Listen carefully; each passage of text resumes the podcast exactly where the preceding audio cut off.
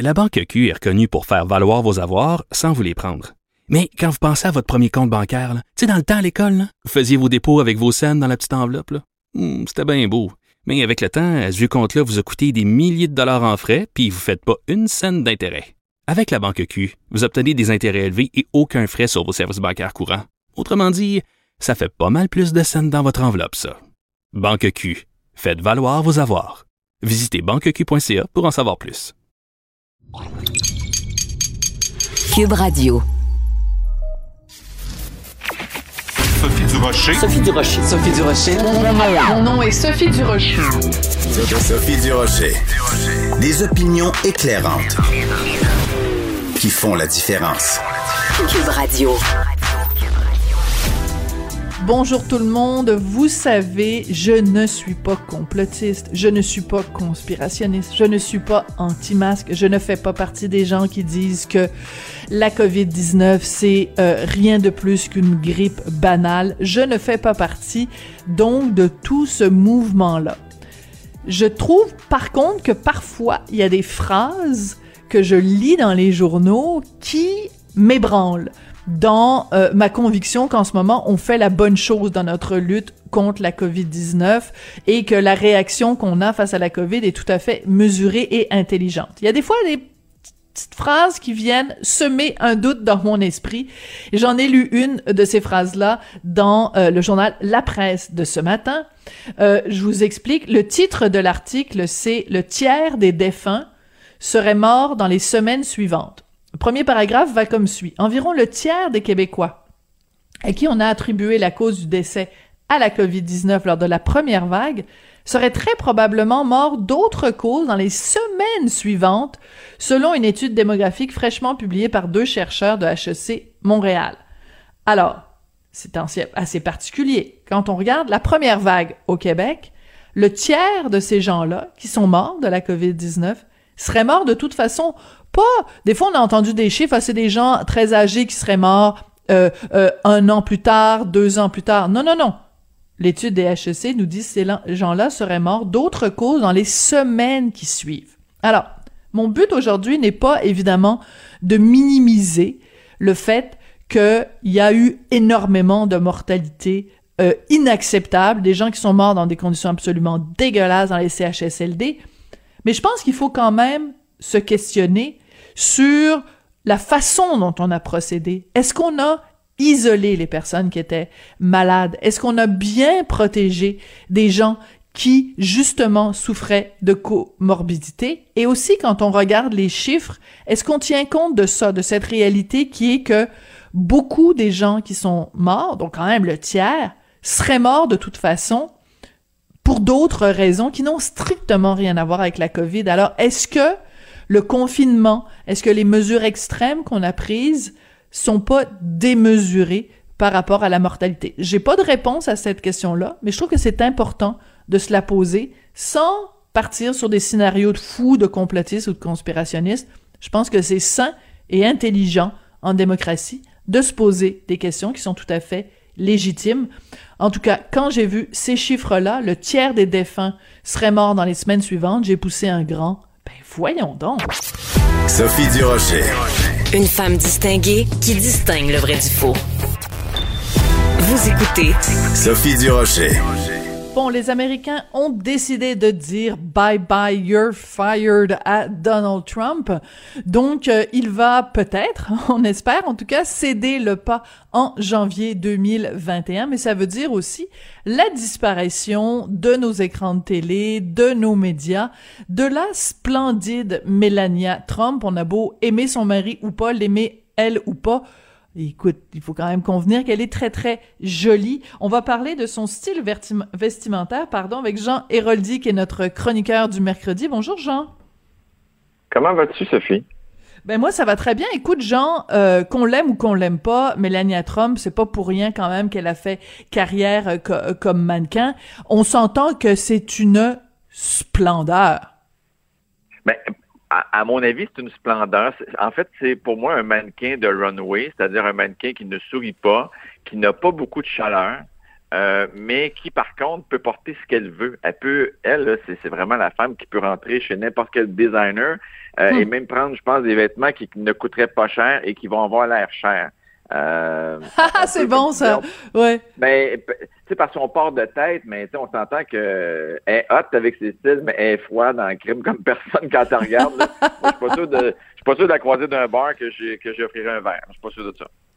Oui, mais mais mais c'est c'est, peut-être ça aussi le propre de tu sais je veux dire euh, parfois les femmes d'Europe de l'Est sont plus euh, froides ou plus semblent plus glaciales, mais justement ça leur confère un petit je ne sais quoi qui peut être absolument charmant. Mais on peut pas parler de Melania Trump euh, sans parler de son style vestimentaire parce que au cours des quatre dernières années, il y a eu quand même certains épisodes où ce qu'elle portait sur le dos faisait plus jaser que ce qui sortait de la bouche de son mari. Entre autres, à un moment donné, elle est allée euh, visiter un endroit où il y avait des enfants de, de, de migrants. Et écoute, elle portait une veste Zara qui devait coûter pas très cher. Je pense que ça coûtait 52 dollars la veste. Et sur la veste, c'était écrit I really don't care, do you? Pas vraiment l'affaire à aller euh, porter quand tu t'en vas visiter des familles Non. séparées à la, à la frontière mexicaine euh, États-Unis là. Ben, tu sais, d'être bien habillé, c'est une chose. D'avoir le, le, le bon costume pour le bon endroit, pour le bon événement, ça, c'est une autre affaire. tu sais, Parce que je pense que dans ces... Tu sais, ça, ça, tu parles du manteau, c'était comme kaki, puis c'était écrit en blanc, un peu comme un graffiti au dos. Là.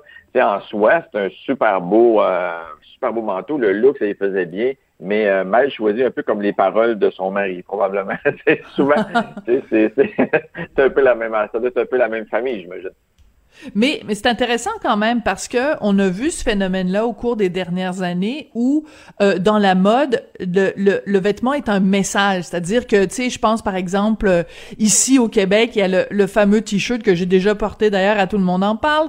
Euh, je parle féministe, mais tu sais, c'est même sur les sur les plus grandes passerelles des plus grands designers, il y avait des t-shirts euh, This is what a, feminist looks like ou euh, tu sais plein de slogans inscrits sur des vêtements. On en a vu euh, une tonne pis une barge là depuis depuis quelques depuis quelques années. Mais quand t'es la première dame des États-Unis, tu peux pas te permettre parce que n'importe quoi que tu vas porter déjà, ça va être un message. Mais si en plus il y a un message écrit dessus, c'est c'est un méchant faux pas là. Je pense qu'il faut vraiment que tu te poses la question, euh, ce que les gens font passer. Puis moi, je, je le dis tout le temps quand que je vends des, des vêtements avec des imprimés ou que je fais essayer des vêtements avec des imprimés, puis je, dis tout le temps aux gens, est-ce que vous avez lu comme il faut ce qui est écrit sur l'imprimé? Parce que tu sais, c'est ce que c'est ce que tu vas assumer là, comme euh, comme message. Et euh, des fois, on lit pas, puis là, des fois, on lit, on fait comme Ah ouais, en français, ça veut dire ça, parce que tu sais, euh, il y a des gens qui, qui comprennent pas non plus l'anglais euh, et qui mettent un peu n'importe quel message. Puis c'est vrai que ça c'est pas à tous les endroits qu'on peut porter. euh, et dans son cas, en tout cas, c'était c'était assez mal choisi comme euh, comme comme message pour pour ce moment-là. Mais il y a quelque chose de très particulier avec Melania Trump, c'est que euh, si, mettons, euh, tu sais, mettons, Michelle Obama, c'était une très belle femme aussi, mais euh, parce que euh, la majorité euh, bien pensante aimait son mari, Barack Obama, même si elle faisait des, des, des fashion faux pas ou qu'elle portait des affaires qui avaient pas d'allure, ben on était, je trouve, beaucoup plus conciliant avec elle. Alors que, par exemple, Melania Trump, à un moment donné, elle a porté euh, une veste, euh, un manteau Dolce Gabbana absolument splendide, là, avec des grosses fleurs. Et euh, Ouais. les gens lui sont tombés dessus parce que ça coûtait très cher. Ça coûtait 70 000 dollars. Mais tu sais, elle porte quelque chose à 52 dollars de Zara. Les gens lui tombent dessus de toute façon. Fait qu'on a l'impression que peu importe ce qu'elle se met sur le dos, cette femme-là, les gens qui n'aiment pas son mari vont ne pas l'aimer elle. Ouais, mais ça, là, Sophie, on appelle ça le charisme. Quand t'as pas de charisme, les gens. Non, mais c'est vrai. Tu peux être super belle, mais les gens vont t'attaquer parce que t'as pas de charisme. La personne qui a du charisme, même si elle va faire une erreur, même si elle va s'enfarger, même si c'est pas grave. Puis, tu il y en avait des. Puis, puis je reviens encore au monde du mannequinat. Il y avait des Ouais. filles euh, sur les runways qui peuvent s'enfarger, perdre une chaussure, puis ça va être cute, ça va être le fun. Mais il y en a d'autres qui, euh, qui vont juste marcher tout droit, puis déjà, euh, on n'aime pas les voir, on a hâte qu'ils soient passés. Tu y, il y a vraiment, tu sais, on en a déjà parlé là, du charisme, puis je pense que c'est vraiment Ouais. le cas. Euh, Michelle Obama, c'est le grand sourire, c'est ça, c'est ce qu'on. Elle respirait l'intelligence. Ouais, puis c'est réconfortant aussi de voir des gens comme ça. Ouais. que l'autre, t'as l'impression qu'elle est là juste comme une une, une potiche, comme euh, un accessoire euh, qui est là pour être belle, assise sur une chaise carrée, mais que même si elle n'était pas là, euh, ce que ça aurait arrivé, c'est que ça aurait coûté moins cher de taxes parce qu'on n'aurait pas eu besoin de l'habiller pour être là. Et en même temps, ben, Melania Trump, elle vient de... Tu sais, ces gens-là, ils viennent de familles très, très riches, euh, des, des, des, entrepreneurs et tout ça. Donc, ils sont habitués de vivre. Tu sais, Melania Trump, je pense pas qu'elle commençait à s'habiller dans des manteaux de 70 000 juste parce qu'elle était la, la, la femme du, du président. Euh, je pense qu'elle s'habillait déjà dans ses, elle fait juste fouiller dans sa garde-robe. Pour elle, c'est la vie normale, mais il devrait quand même se mettre au niveau. Tu sais, moi, ma grand-mère m'a toujours dit, quand tu parles Quoi? avec des Chinois, parle Ouais. en chinois. C'est descend. Va-t'en, va-t'en Mets-toi au niveau des gens. de. Ouais. Mets-toi au niveau des gens.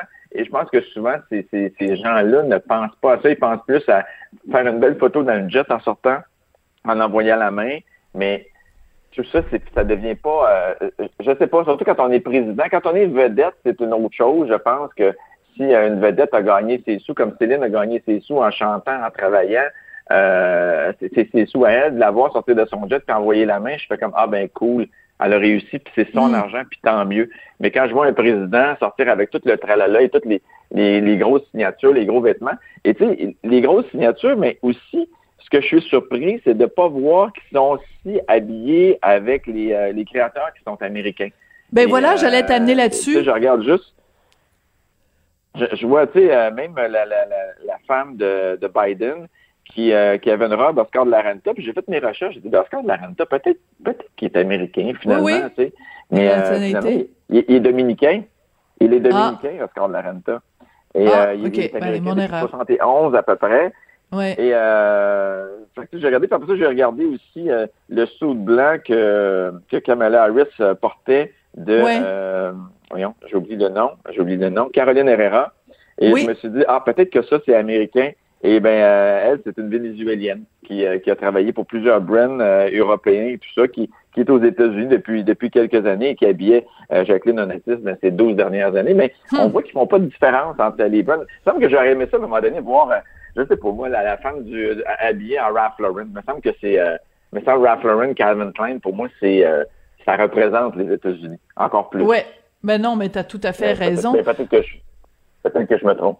Mais tu sais, je regarde par exemple, je sais pas si on en a déjà parlé ou pas, je me souviens plus, mais tu sais, Brigitte Macron, la femme du président de la République française, elle ne porte que du français. Des pieds à la tête, les souliers, les vêtements, les bijoux, les sacs à main. Ce n'est que, que, que, que, que du français. Et euh, Elle est chanceuse, Je pense par exemple, Sophie. Elle est chanceuse oui, parce qu'elle a une amie qui travaille pour. Louis Vuitton, ouais. ouais, c'est ça.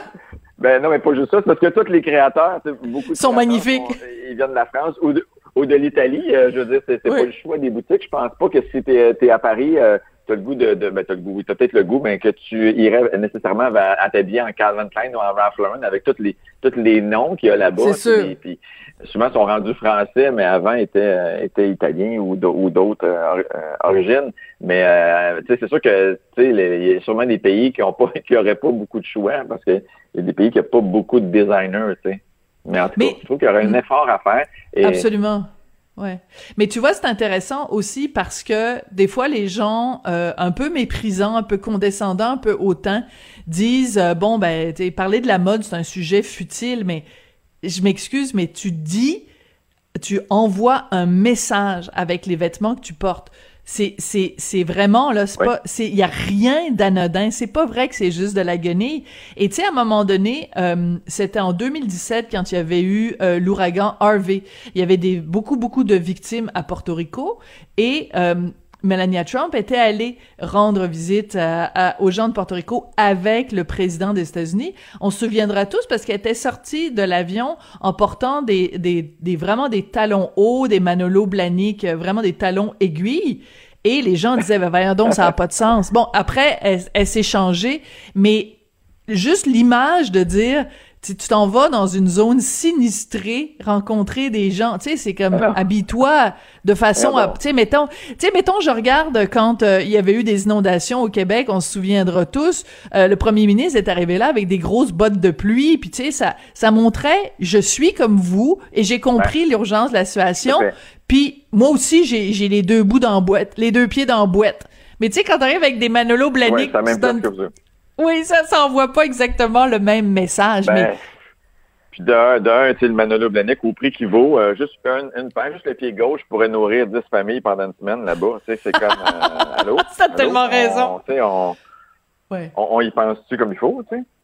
Euh, C'est très drôle, c'est une excellente comparaison. J'avais pas pensé à ça au niveau du prix, mais t'as tout à fait, t'as tout à fait raison. Écoute, moi je pense quand même que euh, c'est, c'est, euh, il, il reste quand même a un, double standard. Je comprends ton, ton affaire de charisme et tout ça, mais écoute, euh, en- du côté des, des choses positives quand même qu'on peut dire sur euh, euh, Melania Trump, c'est qu'à un moment donné, elle est allée en Arabie Saoudite. On sait à quel point là-bas les droits des femmes, les femmes ont moins de droits que, que les chameaux, et les femmes doivent être Ouais. vraiment recouvertes d'un abri tempo des pieds jusqu'à la tête. Et elle, non, elle a refusé de se voiler, elle a refusé de de de se pré- de se mettre à genoux devant un code vestimentaire archaïque et extrêmement sexiste et est allée là avec des ses belles jambes alors que ça se fait pas montrer de la chair là-bas. Elle aurait pu porter une jupe très longue ou une robe ou un pantalon. Et non. Et moi, là-dessus, au moins, je veux l'applaudir. Elle a tenu tête à Mais oui. mi- ce régime misogyne. Mais tu sais, Sophie, je sais qu'à un moment donné, on sait plus sur quel pied danser, dans le sens que on voit Justin Trudeau qui, lui, est allé en Inde et habillé Ben oui. en- comme les gens de là-bas. Et il s'est fait critiquer. Euh, l'autre, ne, l'autre ne veut pas le faire. C'est sûrement fait critiquer. À un moment donné, on ne sait plus quoi faire. C'est, c'est un peu, tu sais, euh, euh, tu m'avais envoyé aussi un sujet sur la- l'appropriation culturelle. Là. Oui, oui, on va en parler, là-dedans. Oui, alors parlons-en. Alors, il faut Ça- juste ça- expliquer c'est quoi? tout. Ouais, parce que ça se rattache Ouais. un peu à tout ça. Bon, alors, il y a une designer française que moi j'aime beaucoup qui s'appelle Isabelle Marant. Écoute, elle s'est fait reprocher par le Mexique d'utiliser euh, des euh, motifs traditionnels des peuples indigènes mexicains, mais c'est pas genre euh, quelqu'un, euh, euh, tu sais, une influenceuse au Mexique. Écoute, c'est la ministre de la Culture la ministre de la Culture au Mexique qui a écrit à Isabelle euh, euh, Marant, a dit je vous demande d'expliquer publiquement sur quel fondement vous privatisez un bien collectif. Alors, c'est non seulement un cas d'appropriation culturelle où on lui dit ben toi t'es française, t'as pas d'affaire à utiliser ça, mais en plus où on lui dit vous avez Ouais. utilisé pour votre votre bénéfice financier quelque chose qui ici au Mexique appartient uniquement à ce peuple-là, vous avez pas d'affaire. Qu'est-ce que tu penses de ça? Ben moi, je trouve qu'à un moment donné, est-ce que pour porter un kimono, il faut être japonais? Pour faire des et pour fabriquer des kimonos, est-ce qu'il faut être japonais? Euh, moi, je trouve que comme designer, des fois, c'est l'inspiration. Probablement que Isabelle Marant adore ses imprimés, ses motifs, ces tissages-là, parce que c'est quand même, tu sais, c'est des beaux tissages. Mais je veux dire, euh, Ralph Lauren en fait dans sa collection des tissages aussi qui sont, euh, c'est peut-être pas de cette tribu mexicaine-là, mais c'est peut-être d'autres d'autres groupements aux États-Unis. Oui, mais, puis euh, c'est un de ses points de, s'inspire de des- des, un point distinctif de Ralph Lauren justement ces motifs-là, Navajo, Oui. je pense. Ouais. Je sais, ouais, c'est ça. Je sais pas c'est quoi l'origine exactement, mais tout le monde s'inspire de. Et, et moi, en tant que peuple mexicain, je serais fier que quelqu'un s'inspire de ma culture. Tu sais, est-ce qu'on voit juste les dollars? Je pense pas qu'Isabelle Marant c'est la plus. euh, comment je pourrais dire? C'est une designer qui réussit très bien, mais c'est pas la fille qui euh, qui fait un peu n'importe quoi pour faire de l'argent, puis qui. euh, Non. sais, je, je la vois moi Je pense pas qu'elle est multimillionnaire. Oui, c'est ça, tout à fait. Non, moi non plus, je pense pas. C'est pas le feeling que j'ai. Je me dis à la place, pourquoi que le, le- gouvernement du Mexique n'a pas appelé Isabelle Marin et dit Hey, on, on pourrait pas faire une collaboration, puis on Ah! donne un, un don, on donne un Quelle pourcentage bonne idée. des ventes au Mexique pour, pour, euh, je sais pas, pour les enfants, pour les écoles, pour, il y a tellement de besoins au Mexique de toute façon. Euh, peut-être, il me semble que c'est plus ça que d'attaquer directement, à moins qu'on veut vraiment faire de la publicité euh, du côté du Mexique, mais moi, ce côté-là, appropriation culturelle, je, je viens que je ne le comprends plus parce que je me dis, à un moment donné, on est tous mélangés. On a tout là, euh, on a tout un petit mélange de, de ça. Tu sais, moi, je suis italien, euh, québécois, puis il y a sûrement Hmm. Dans mes origines plus lointaines, il y a peut-être de l'amérindien, il y a peut-être. Tu sais, tout le monde devient, et de plus en plus, c'est comme ça, les gens sont mixés. Euh, pourquoi on peut pas juste euh, juste être libre, faire ce qu'on veut, euh, ce qu'on aime? Et euh, moi, je, je trouve que ça va trop loin, ces affaires-là. C'est, c'est... Puis côté création, ben ça vient nous bloquer. euh, Ben oui, on vous met des bâtons dans les roues, là. peux- Est-ce que est-ce que je peux faire ça? Est-ce que je peux écrire ça? Est-ce que Hmm. puis il y a d'autres mondes qui vont dire Hey, qu'est-ce que puis, puis il y a- puis il y a un autre il y a un autre comité qui eux se, ils se réunissent pour dire qu'est-ce qu'on pourrait faire pour déranger? pour aller intéresser la presse, pour avoir une visibilité. Fait que, il, y a les, il y a les deux côtés que tu sais, euh, c'est ça la réalité des choses. Tu sais, il y a beaucoup de gens qui veulent avoir des titres dans, dans les journaux et dans. Je dis pas. Puis Isabelle Marant, c'est vraiment pas ce que je sens de cette marque-là. Mm-hmm. Mais euh, en tout cas, pour les gens qui connaissaient pas Isabelle Marant, ben c'est une c'est une bonne publicité euh, parce que quand ça se promène sur les, les réseaux internet et tout ça. Il y a beaucoup de gens qui vont aller voir c'est quoi, puis peut-être acheter un chandail Isabelle Marant, finalement, un petit t-shirt confortable, une paire de chaussures. Fait que, c'est, regarde, parlez-en mal, parlez-en bien, mais parlez-en. Je pense que pour la marque, c'est pas Isabelle Marant qui va être, euh, qui, qui, va avoir le côté négatif. Je pense que c'est plus le, le Mexique qui, en tout cas, à mon avis, Mm. Euh, puis, puis, puis je comprends pas, peut-être peut-être que je comprends pas bien non plus de ce que le Mexique euh, veut exactement, puis je connais pas non plus Mais- la réalité de ces Mhm. gens-là, de ces tribus-là. Là. Mais moi, ce que je, même, ce que je trouve ça surtout, c'est que moi, c'est une, c'est une.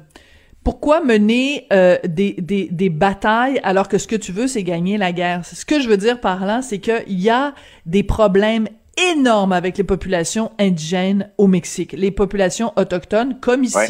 Euh, il y a des réalités euh, économiques, il y a des réalités de santé, il y a des ré- réalités sociologiques qui sont extrêmement importantes. Si le combat que tu choisis de mener, c'est il y a quelqu'un à 8000 kilomètres de chez toi, de l'autre côté euh, de l'océan, dans un autre continent, qui utilise des, des, des dessins qui appartiennent à ta culture, il me semble que c'est pas, ça change pas grand chose à ta réalité au quotidien. Quand tu te lèves le matin, t'es pas, euh, t'es bien plus agressé par le fait, je sais pas moi, qu'il y a un taux de criminalité euh, euh, élevé ou que t'as pas l'eau potable ou que tu manges pas trois fois par jour.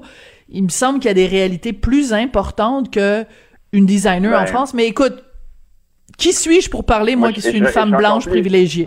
On va se quitter là-dessus, Jean. Mais moi, je non, mais moi, je suis encore plus fâché c'était un H&M qui avait pris ce print-là et qui est à, qui est à vendre à petit prix au Mexique. Il y a une Oui, voilà. Isabelle Marant avec des prix haut de gamme qu'on ne retrouve probablement pas là-bas. Hey, bonne semaine, Sophie.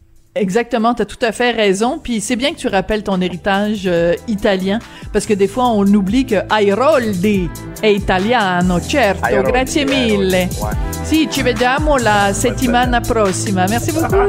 À mercredi prochain. Je comprends rien, ça qui est le pire. Bye-bye. Mercredi, c'est ça qui est important. Mercredi, mercredi prochain. Bye.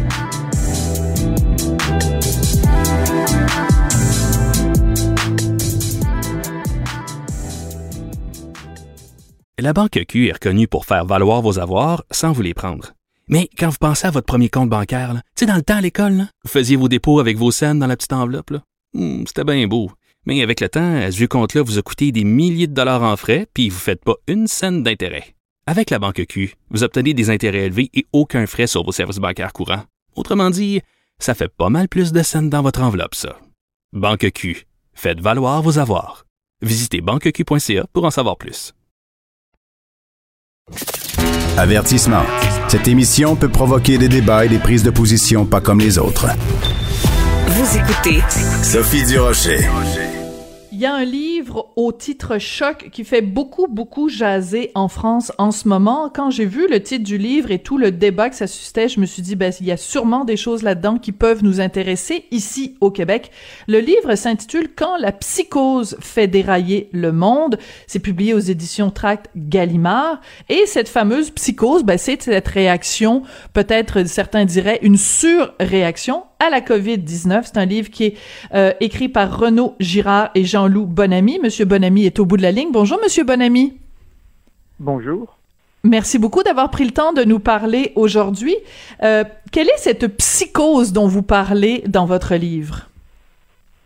Euh, merci à vous. Donc tout d'abord, je tenais à dire qu'en tant que Français, j'étais très heureux euh, de parler euh, avec mes, mes compatriotes de cœur québécois. C'est donc, gentil. euh, ce que je voulais dire à propos euh, justement de la situation actuelle, c'est que euh, je pense que la Covid-19 est une épidémie grave. C'est un réel problème de santé publique qu'il ne faut surtout pas minimiser ou prendre à la légère. Mais je pense toutefois que nous sommes dans une surréaction qui tient plus de l'émotionnel que du rationnel et que cette surréaction est euh, tout à fait euh, contre-productive. Euh, En fait, je pense qu'il faut comprendre le vrai problème sanitaire que pose euh, la Covid-19.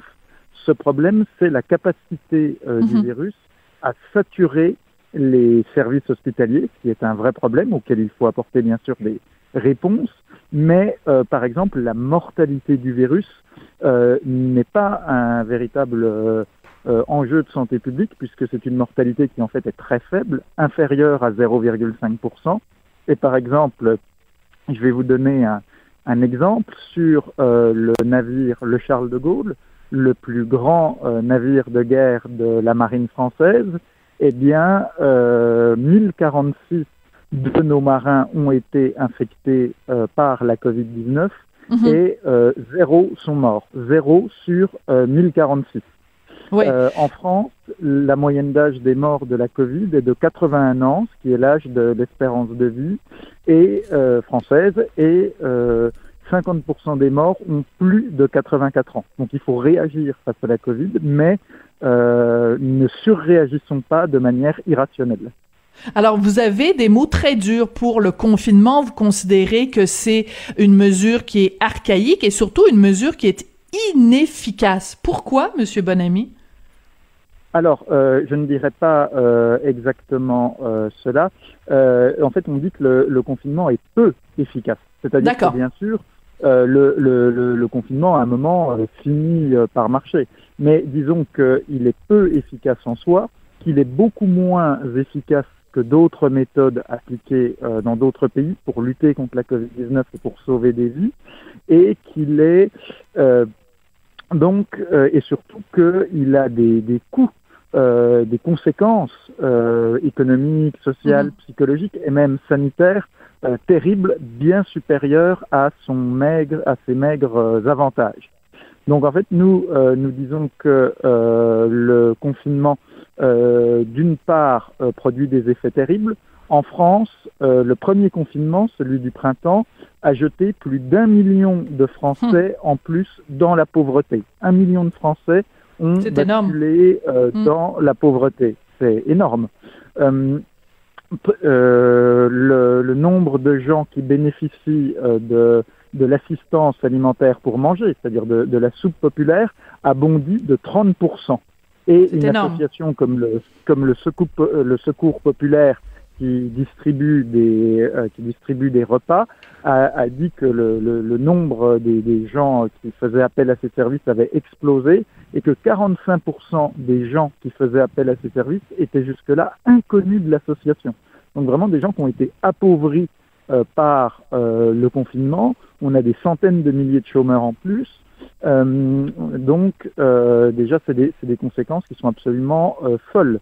Qu'est-ce qu'il aurait fallu euh, faire, Monsieur Bonamy? Qu'est-ce qu'il aurait fallu Alors, faire ou qu'est-ce qu'il voilà. faudrait faire en ce moment à la Alors, place du confinement? euh, alors, euh, simplement, euh, nous, euh, ce qu'on préconise, euh, alors c'est une stratégie pour la pour la France. Bon, je pense qu'après elle peut être applicable ailleurs Absolument. avec des, des adaptations. Mais donc nous, ce qu'on propose, et on s'est appuyé sur l'expertise de nombreux médecins qui partagent notre avis et qui nous ont aidés pour le livre. Ça, c'est un point euh, très important. On reçoit régulièrement des, des messages de soutien, de félicitations et de Hmm. remerciements aussi euh, de la part de médecins. Et euh, donc, ce qu'il aurait fallu faire, ce qu'il faudrait faire, c'est que, par exemple, aujourd'hui en France, 90% des gens qui sont en réanimation pour cause de Covid sont atteints, en fait, d'autres pathologies, qu'on appelle les comorbidités, c'est-à-dire une autre maladie qui vient s'ajouter à la Covid et amplifier euh, les effets de la Covid. Ce qu'il faut, c'est euh, dépister ces personnes qu'on peut identifier grâce au big data de l'assurance maladie, en tout cas en France. Il faut Oui. les tester euh, gratuitement deux fois par semaine avec des tests euh, antigéniques euh, très rapides qui donnent un résultat euh, très vite et qui sont euh, très peu chers. Et euh, donc les tester deux fois par semaine, leur fournir gratuitement des masques FFP2 qui protègent vraiment, contrairement aux masques ordinaires que tout le monde porte. Et euh, si jamais ils sont malades, si jamais ils sont positifs à la Covid, les prendre en charge le plus tôt possible. Vous savez. Et les isoler. Et Et les isoler sûr, de façon isoler, hermétique. les parce que- de manière euh, ciblée si elles sont malades. Oui. Et euh, 80% des contaminations ont lieu dans la sphère familiale. Donc bien sûr que si vous êtes positif à la Covid, il faut vous isoler et surtout il faut vous traiter c'est le mot-clé. Vous savez qu'aujourd'hui, euh, tous les médecins sont d'accord pour vous dire que si euh, en début de maladie, on vous donne, euh, on vous suit et qu'on vous donne de l'oxygène pour faire remonter le taux d'oxygène dans le sang et éventuellement des corticoïdes et une piqûre d'anticoagulant pour éviter l'embolie pulmonaire, le taux de passage en réanimation et le taux de décès s'effondrent. Et c'est mhm. ça que pour le moment, nous n'arrivons pas à faire en France par manque d'organisation logistique. Euh, c'est euh, tester les personnes à risque deux fois par semaine. Si elles sont malades, isolées, les isoler, comme vous l'avez très bien dit, et euh, les traiter le plus tôt possible. Euh, quand vous parlez de psychose, Monsieur Bonamy, un des exemples que vous citez qui contribue à ce que vous appelez cette psychose, c'est, ce sont les médias. Euh, le fait que, bon, je pense qu'en France, c'est exactement la même chose qu'ici au Québec. Tous les jours, euh, à heure régulière, on nous dit, bon, il y a tant de patients, il y a tant de personnes à l'hôpital, il y a tant de cas. Et ça, vous dites, ben, dans le fond, pourquoi on le fait pas pour les cancers? Pourquoi on le fait pas pour les gens qui ont, qui sont morts d'une crise cardiaque? On est en train de créer l'impression que cette maladie-là tue plus que d'autres maladies. Donc, les, vous pointez vraiment du doigt les médias. Ah oui, oui euh, c'est-à-dire qu'aujourd'hui, on a euh, un peu plus d'un million de morts de la Covid dans le monde, avec une moyenne d'âge très élevée. Euh, les cancers font 9 millions de morts dans le monde chaque année. La faim dans le monde fait aussi 9 millions de morts, c'est-à-dire qu'il suffit à la fin de 40 jours pour atteindre le bilan euh, de la Covid. Et ça, c'est euh, constant, c'est tout le temps. Et donc, pourquoi est-ce que les médias ne donneraient pas aussi euh, le nombre de morts de la grippe? On en a entre 5 000 et 15 000 chaque année, avec un pic à 21 000 en 2017. Euh, mhm. le nombre de morts euh, de, du cancer, qui est bien plus important, euh, des accidents de la route, des suicides, ou même du tabagisme qui fait en France 75 000 morts par an. Ouais, vous avez d'ailleurs euh, dans votre, euh, je sais pas si c'est dans votre livre ou dans différentes entrevues, en tout cas j'ai vu ça passer. Euh, quand vous parlez de, de, de, du rôle des médias, vous dites, ben écoutez, euh, par exemple, il y a aussi plein de gens qui disent des choses qui, qui ont pas vraiment d'allure, et là vous rigolez un peu, vous vous moquez de Teresa Tam qui chez nous, chez nous est vraiment la responsable canadienne de la santé publique. Sa, sa proposition de d'avoir des relations sexuelles en portant le masque, ça comme français, ça dû bien vous faire rigoler quand même. Euh, oui, euh, je, trouve que euh, donc on a toute une liste d'exemples dans notre livre hein, quand la psychose fait dérailler le monde qu'on a publié chez Gallimard et donc parmi en effet la, liste des, invraisemblances on a vu passer, donc on a rajouté ça dans, dans, des, dans, des entretiens. par exemple, oui, cette, cette, cette, incitation à porter un masque durant euh, les relations sexuelles. Alors d'une part, euh, en, tout cas moi je la trouve complètement euh, absurde, ubuesque et en même temps inquiétante hein, en termes d'intrusion dans la vie privée, de respect des libertés, euh, d'une parole publique qui là se, se ridiculise, se, se, trivialise. Et d'autre part, je pense que malheureusement, même si tous les Français et tous les Québécois portent des masques durant euh, leur euh, relation sexuelle, eh bien, ça ne fera pas euh, baisser le nombre de morts.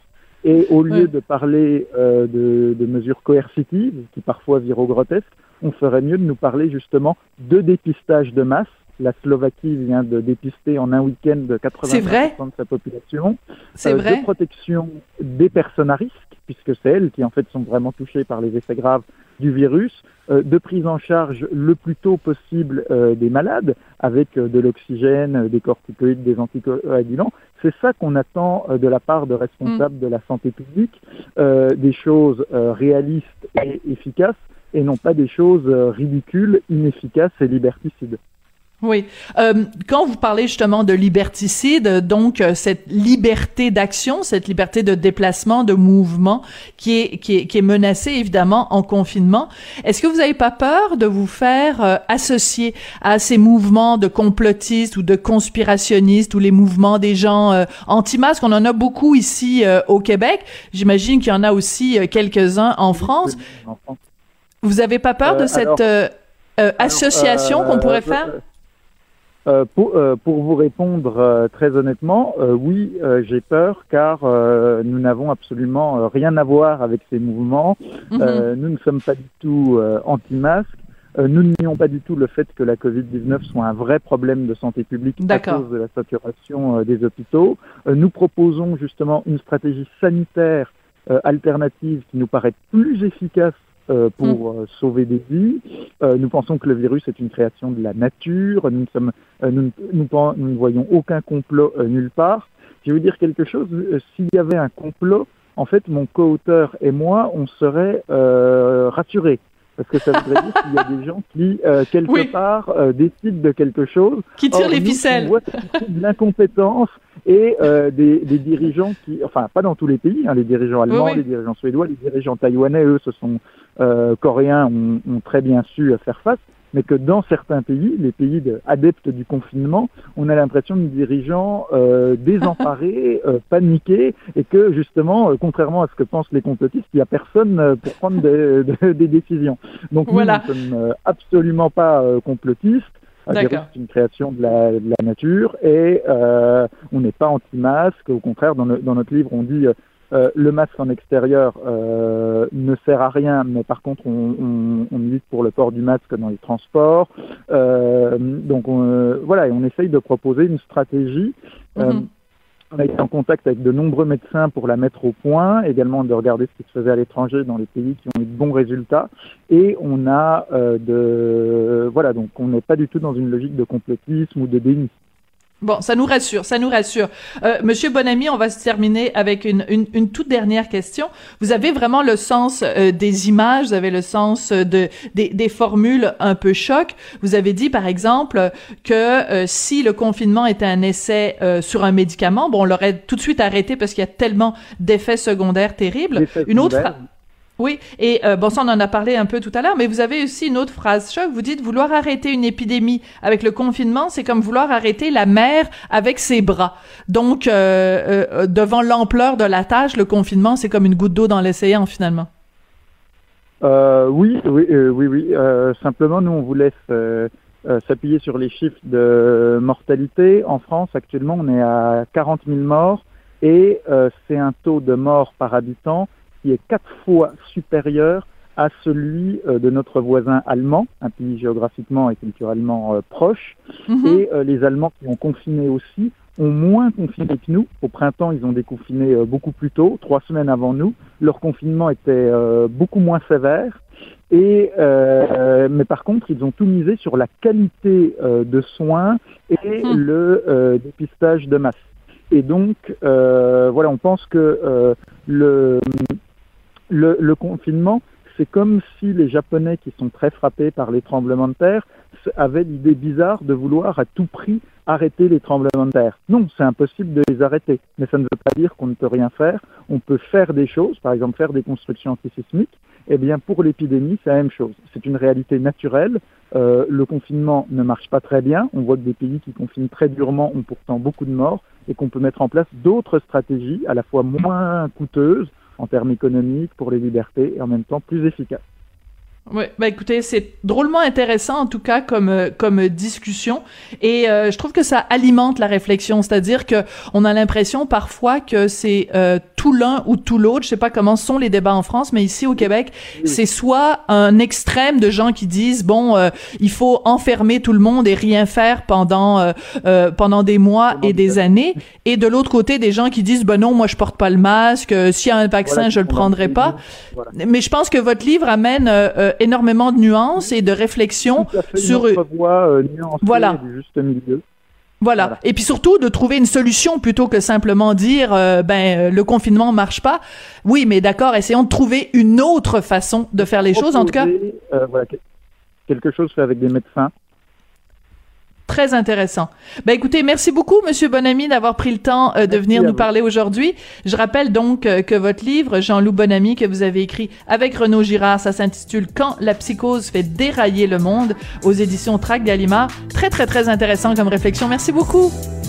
Merci à vous et vive le Québec libre. Oh, comme c'est gentil, comme c'est gentil. oui, oui, bah ça, on avait deviné.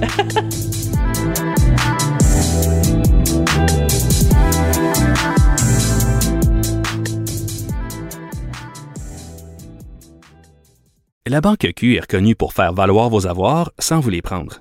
Mais quand vous pensez à votre premier compte bancaire, tu sais, dans le temps à l'école, vous faisiez vos dépôts avec vos scènes dans la petite enveloppe. Hmm, C'était bien beau. Mais avec le temps, à ce compte-là vous a coûté des milliers de dollars en frais, puis vous ne faites pas une scène d'intérêt.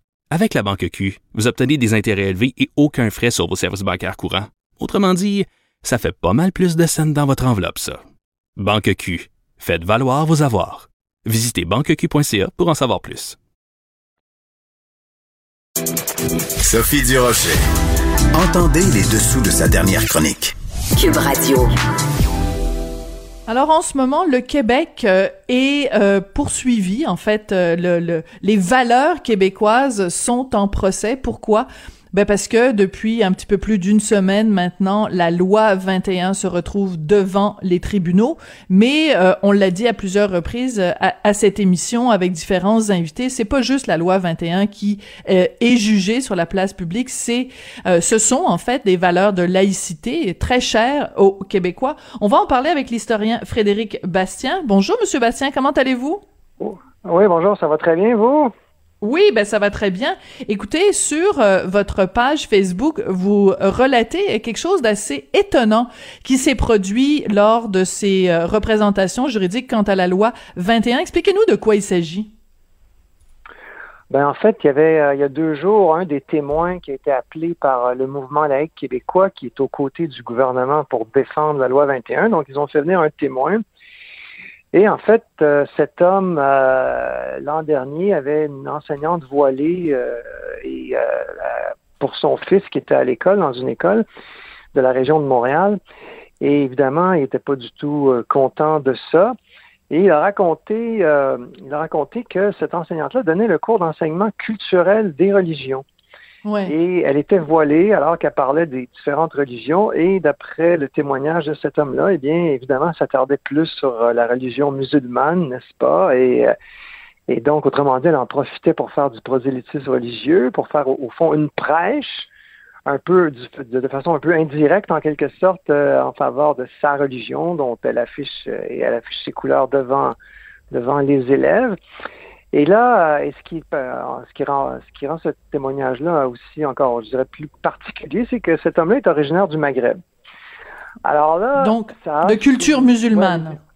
De culture musulmane. Euh, Ouais, voilà, c'est ça. Et, et donc, et ça, évidemment, euh, ça n'a pas du tout, euh, ça n'a pas du tout fait l'affaire des avocats euh, qui contestent la loi 21, évidemment, parce que eux, leur but, c'est de présenter. Euh, évidemment, il y, a, beaucoup de, ça tourne beaucoup, pas exclusivement, mais ça tourne beaucoup autour des signes religieux et ça tourne beaucoup autour des signes religieux interdits pour les enseignants et les enseignantes. Alors, euh, on est donc sur un des points qui suscite le plus de controverses parce que là, on avait, dans la semaine qui a précédé, beaucoup de- d'enseignantes ou de, futures enseignantes qui disaient, moi, je peux pas enseigner voilé, c'est vraiment terrible, etc., etc. Et là, vous avez le cas rapporté d'une enseignante qui profite de son poste, de sa situation d'autorité, Mhm. pour euh, faire du prosélytisme religieux et c'est rapporté par quelqu'un qui est musulman. Alors, ça, ça renvoie à un tout autre... euh, Ça rentre pas dans leur narratif. Ouais. Non, exactement. Ça rentre pas dans le récit qu'on nous présente et ça renvoie une image, euh, disons, beaucoup plus diversifiée, disons ça comme ça, des différents cas de figure qu'on retrouve dans nos écoles. Oui, Alors, euh, mais là- en même temps, en même temps, Monsieur Bastien, il y a quelqu'un euh, qui euh, pourrait faire l'argument totalement contraire, de dire bon, cette enseignante-là euh, qui porte le voile et qui, selon le témoin, fait du prosélytisme, elle pourrait très bien en faire qu'elle porte le voile ou pas. C'est-à-dire que même si elle n'affichait pas de quelle religion elle est, ça, ça ne teinterait pas le fait que elle fait du prosélytisme. C'est pas le, son voile qui fait du prosélytisme, c'est elle. Oui, on pourrait soutenir cet argument-là, mais moi, je pense que soutenir une telle chose, c'est pas, euh, ça, ça, tient pas la route vraiment parce que il y a en partant l'apparence de, de neutralité qui est violée. Parce que là, on parle évidemment d'une enseignante, ou ça peut être évidemment un enseignant qui est devant des élèves et donc euh, qui affiche ses couleurs. hein, parce que quand on porte un signe religieux, c'est qu'on affiche une vision sacrée du monde que l'on partage. Alors, c'est mm. pas n'importe quel, c'est pas pour me porter un t-shirt, je sais pas moi, du Canadien de Montréal, par exemple, ou quelque chose de, comme ça, qui a pas de, qui a pas du tout le, même genre d'incidence. Et donc, euh, et, donc, déjà en partant, il y a, à, tout le moins, il y a l'apparence de, de mm-hmm. neutralité qui est, évidemment, l'enseignante pourrait ne pas porter de signe religieux, elle pourrait en profiter, évidemment, quand même, pour faire du prosélytisme. C'est vrai. Mais c'est pire quand on affiche euh, mm. euh, un, signe religieux. Et même si l'enseignante ne fait pas de prosélytisme, elle ne fait que porter un signe religieux, mais elle demeure, on va dire, objective ou neutre durant son enseignement, ça reste que l'apparence est là. Mm. Donc, autrement C'est-à-dire que c'est comme... Mm-hmm. C'est comme un professeur de, de, de, sciences politiques qui porterait, au moment où il parle, mettons, du, du référendum de 1995, qui porterait un t-shirt euh, avec un, un, ou qui porterait un, un, macaron du oui ou un macaron du non. Ben, au moment où il fait son cours sur le référendum de 95, il est en train de nous dire pour qui lui a voté, alors que s'il enseigne à des jeunes, on n'a pas d'affaire à savoir pour qui il a voté. Ben, e, exactement. Et moi, j'irais même plus loin que ça. Je, je veux dire, moi, euh, j'ai vu euh, au cours de ma longue, euh, assez longue carrière d'enseignant qui n'est pas terminée, qui se poursuit, j'ai vu des professeurs, par exemple, durant la grève étudiante, qui portaient des carrés rouges devant leurs étudiants. Ah oui. Alors, euh, oui, et je trouvais ça tout à fait aberrant parce que là, évidemment, je suis sûr qu'il devait en être question de la, la grève étudiante dans un cégep. Je peux vous dire que c'est un sujet très. C'est sûr. Alors, euh, donc, c'est pas du tout le rôle. Évidemment, le professeur a des, a des opinions, il a le droit de les avoir, bien sûr, il a le droit même de les, de les afficher, de prendre, c'est-à-dire de, de prendre la parole publiquement, bien sûr. Mais dans la classe, c'est une question de mélange des genres. C'est ça la différence. C'est que dans la classe, on hmm. s'attend à ce que le professeur ne parle pas de ces choses-là parce que ce n'est pas là pour ça. Donc, euh, bon, alors je l'ai vu aussi durant la loi 21, des professeurs qui affichaient leurs convictions par rapport au débat, ben, quand, elle, quand elle a été adoptée, là, oui, oui. tout ça se continue évidemment euh, devant les tribunaux maintenant, mais alors, c'est ça, on est, on est le professeur de tous les élèves. Alors, quand vous portez un signe religieux, par exemple, il y a des bonnes chances que dans le cours, il y ait des élèves qui portent le même signe religieux que vous. Alors, vous portez une croix chrétienne ou une kippa juive ou un voile musulman ou un autre signe religieux. Un turban on, a, des, mm-hmm. Un turban, voilà, exactement. Il y a des très bonnes chances euh, que d'autres élèves partagent cette conviction et l'affichent. Et là, vous imaginez, par exemple, mettons qu'il y a un travail d'équipe et pour une raison X ou Y, il y a une dispute au sein d'une équipe, un tel n'a pas assez travaillé, par après un étudiant se plaint d'un autre mm. étudiant. Et là, imaginez que le professeur, lui, porte un des signes religieux d'un des étudiants qui travaille dans l'équipe en question. Il y a un conflit entre les, entre les, membres de mhm. l'équipe. Alors, ça, on se place dans une situation qui ne qui, devient très, très euh, problématique. Et évidemment, si vous enseignez la religion, mais c'est encore pire. Donc, euh, ouais. Il, y a, il, il s'est passé quelque chose d'assez particulier quand même la semaine dernière euh, lors de ce, de, ce, de ce procès de ces représentations à la Cour supérieure c'est euh, donc il y a différentes femmes qui sont venues euh, témoigner, des femmes qui portaient le voile euh, musulman, mais il y a également euh, Amrit Kaur qui a, qui a témoigné à distance et elle, elle est sikh et elle porte le turban. Et ça, je trouve c'est très intéressant. Puis je vais en parler avec vous, Monsieur Bastien, parce que chez les sikhs, c'est une une c'est normalement les hommes qui portent le turban. Il y a vraiment une infime, infime, infime, infime proportion de femmes qui portent le turban. Et je trouve ça intéressant d'en parler avec vous parce que on nous dit, les opposants à la loi 21 disent, ah, euh, cette loi-là est juste pour pointer du doigt les femmes musulmanes et euh, vous les empêcher d'aller travailler. Mais c'est assez particulier parce qu'il n'y a rien dans la loi qui vise plus une religion qu'une autre. Et les opposants à la loi ont choisi de faire témoigner une femme qui est pas musulmane et qui porte le turban alors qu'elle est minoritaire dans sa religion. C'est une drôle de stratégie de leur part, non?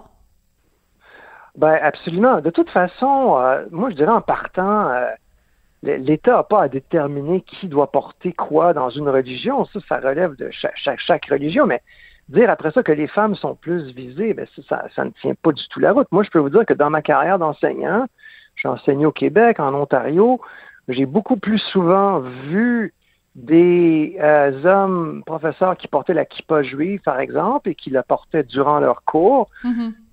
par exemple, des femmes voilées. Euh, en fait, dans ce que j'ai vu, j'ai vu quelques cas de kippa juive et vraiment très peu souvent, mais c'est arrivé peut-être une fois ou deux où j'ai vu des enseignantes qui portaient la- le voile musulman. Mais bref, euh, Donc, façon, mathématiquement, mathématiquement, la, la, la loi 21, puisqu'elle s'applique à tous les signes religieux, aurait plus d'impact sur euh, les juifs qui portent la kippa que sur les femmes musulmanes qui portent le voile ou les, les, quelques rares euh, femmes sikhs qui portent le, le, turban. Ben, en tout cas, j'ai pas fait le calcul, mais de toute façon, tout ça n'est pas pertinent parce que les opposants, moi, je pense, sont de mauvaise foi. D'abord, euh, ils invoquent que euh, la, la loi est une discrimination contre les femmes et ils invoquent la Charte canadienne des droits et libertés là, qui nous a été imposée, comme vous savez, sans notre consentement. On l'a pas signé. d'abord, ouais. c'est faux. Voilà, c'est faux. D'abord, c'est- faux puisque la loi ne vise ni plus ni moins les hommes que les femmes. Et l'exemple que vous donnez euh, d'un turban porté par une femme ou l'exemple que je donne de la kippa juive euh, illustre très bien ce- ce- cette euh, situation. Donc, c'est- c'est pas vrai. La loi, et elle vise autant, euh, moi, je veux dire, si euh, des, demain, un, un professeur ou, euh, disons, un futur professeur veut se faire embaucher, euh, il porte une croix religieuse, il va, euh, une croix chrétienne, il va également se faire euh, refuser le poste parce qu'il est visé, il ou elle est visé par la loi 21. Donc, ça Mhm. vise vraiment tout le monde. Et je vous signale qu'on a enlevé le crucifix à l'Assemblée nationale lors de Oui. l'adoption de la loi 21, qui est un symbole chrétien. Donc, arrêtons. On l'avait enlevé dans les écoles aussi. On l'avait enlevé dans les écoles euh, depuis un bon moment, justement pour pas que les, les, les étudiants, les élèves soient exposés à un prosélytisme religieux. Donc, on enlève les crucifix dans les écoles, mais on permet que les professeurs portent un signe religieux. C'est un peu particulier. Ouais, je veux absolument, Non, non, je veux absolument vous entendre. Monsieur Bastien, sur euh, un texte qui a été euh, euh, publié par euh, CBC. Puis moi, je, honnêtement, je l'avais pas vu passer. C'est mon mari qui me l'a euh, souligné. C'est euh, un, un- un texte qui rapporte que une des personnes qui est venue euh, témoigner pour la loi contre la loi 21 disait, ben écoutez, si jamais on garde cette loi-là, euh, ça va euh, créer énormément de, de, de préjudices aux euh, personnes musulmanes et il risque d'y avoir une augmentation du taux de suicide. Mais les deux bras Ah, m'en ben- sont tombés quand même. Ben, vous savez, euh, dans, dans ce genre de débat-là, moi, je pense que les opposants, en fait, euh, comme je le disais, sont de mauvaise foi. Alors, il y a une vision très claire, qui est une vision multiculturaliste canadienne qu'on essaie d'appliquer au Québec et qui doit en fait s'appliquer dans tout le Canada, ce qui explique que la personne dont vous parlez, la femme euh, qui porte le turban, euh, si ma mémoire est bonne, est en Colombie-Britannique, cette personne-là. Oui, absolument, Et- à Vancouver. et voilà, et elle n'est absolument pas touchée par la loi 21. Il n'y a pas personne qui va. La loi 21 ne s'applique pas à Vancouver, à ce que je sache. Et, donc, pourquoi est-ce qu'elle vient témoigner? En fait, il y a une question de vision de ce qu'est le Canada. Et pour euh, plusieurs personnes, euh, il y a une vision sacrée du Canada qui s'appelle le multiculturalisme canadien. On ne peut pas déroger à ça. Et donc, on est dans un acte de foi, on est dans une religion politique. Et là, il n'y a plus de discussion rationnelle. Tous les arguments qu'on va pouvoir trouver, on va essayer de les, euh, de les utiliser, on va étirer la sauce au maximum. Et là, cet argument-là du suicide, mais alors là, c'est vraiment, là, je veux dire, euh, complètement, euh, complètement farfelu. Et, euh, et, et- et je ne sais pas d'ailleurs comment ils ont pu calculer ou estimer ou, ou Mm. soutenir ce, ce genre de, d'argument-là. Alors, euh, mais bref, les opposants sont prêts à tout parce qu'ils défendent une vision sacrée euh, multiculturaliste du Canada. Et ça, évidemment, la loi 21 s'insère euh, tout à fait en opposition à ça. Et pour eux, c'est inacceptable. Hmm. Alors, on, on parlait d'une, d'une, un certain nombre de, de d'issues négatives à cette loi 21, donc une augmentation des crimes haineux, une diminution de la santé mentale et euh, une augmentation du suicide, rien de moins. Merci beaucoup, Frédéric Bastien, d'être venu euh, réfléchir avec nous aux impacts qu'a euh, Merci Frédéric Bastien donc euh, qui nous parlait de euh, ce témoignage qu'il y a eu euh, au procès de la loi 21 une prof voilée qui a donné le cours d'enseignement culturel des religions et le père d'un des élèves qui se plaint qu'elle ait fait du prosélytisme. Ça fait partie des témoignages qui ont été entendus dans tout ce débat autour de la loi 21 c'est comme ça que se termine l'émission. Merci beaucoup d'avoir été là. C'est vraiment formidable de vous avoir comme auditeur à Cube. Et bien sûr comme toujours je vous retrouve demain. Je veux remercier au passage mon équipe absolument fabuleuse, même si elle est toute petite, toute minuscule. Sébastien Leperrière à la mise en nom du Gouveilleux à la recherche. Je vous dis merci et à demain.